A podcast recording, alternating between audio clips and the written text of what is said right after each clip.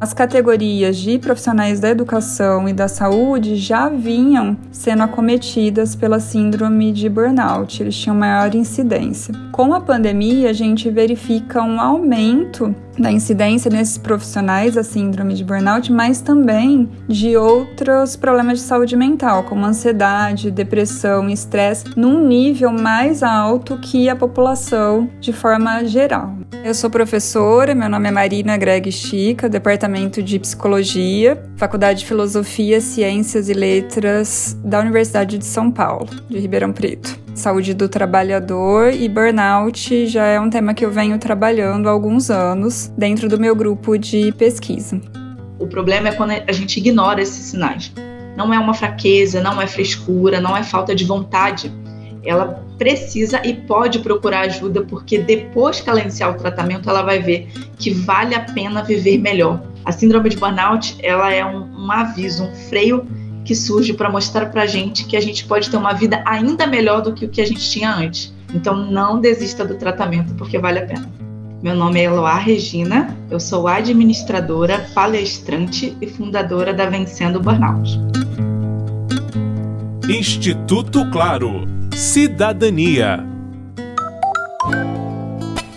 O termo burnout foi empregado pela primeira vez em meados dos anos 1970. Ele designa o esgotamento emocional de profissionais em que o trabalho implica em constante relacionamento humano. Síndrome de burnout, ela também é conhecida como síndrome do esgotamento profissional. A definição da Organização Mundial da Saúde é que ela é uma síndrome resultante de uma exposição ao estresse crônico no trabalho. Então ela é caracterizada primeiro por uma exaustão emocional. O profissional ele tem uma perda de energia, uma falta de entusiasmo. Depois também pode acontecer o que a gente chama de despersonalização, que é uma insensibilidade emocional. Isso aparece como uma estratégia de proteção daquele profissional, né? então ele acaba sendo mais intolerante às situações, tendo atitudes frias no próprio atendimento. E por fim, aí uma questão de falta de realização no trabalho. Uma baixa autoestima, né, um aumento de erros, isso também pode ser consequência desse adoecimento.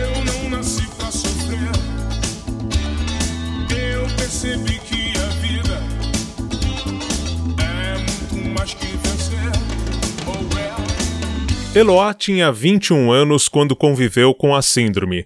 Durante o tratamento, fez pesquisas e percebeu que havia pouca orientação sobre o tema.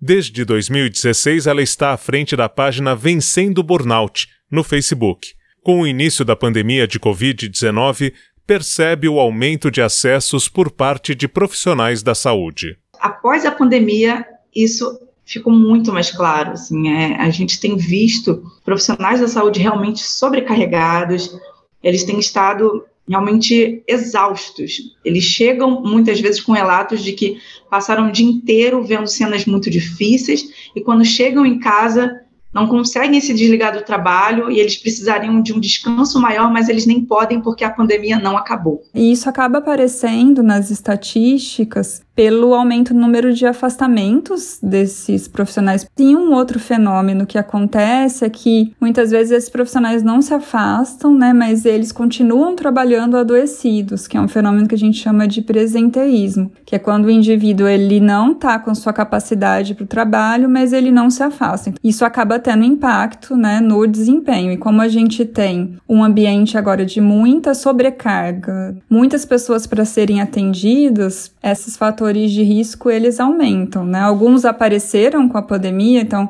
maior insegurança de se contaminar, contaminar a família, e outros se acentuaram, a falta de condições de trabalho, falta de equipamentos de segurança, né?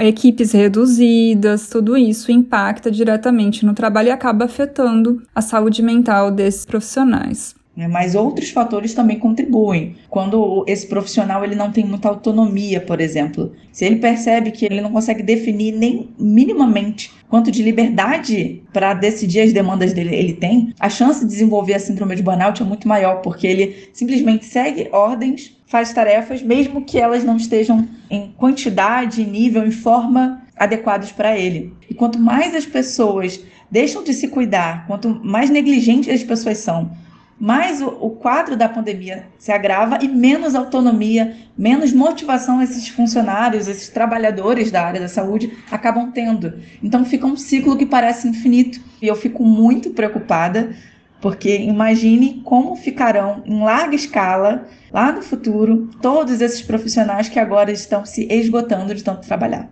Ah, acordo trabalhar, eu durmo trabalhar eu corro pra trabalhar. Já não tenho tempo de ter meu tempo livre de ser, de nada ter que fazer.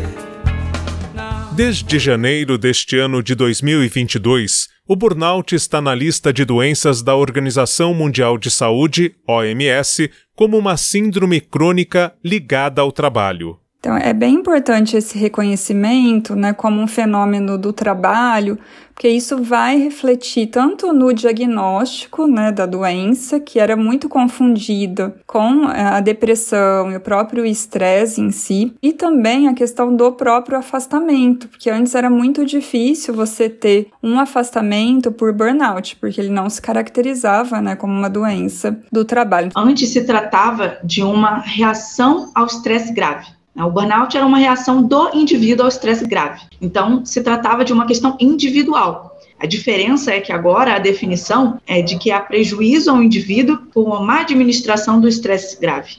Antes era colocada como uma responsabilidade do indivíduo, agora é compartilhada com a responsabilidade da empresa.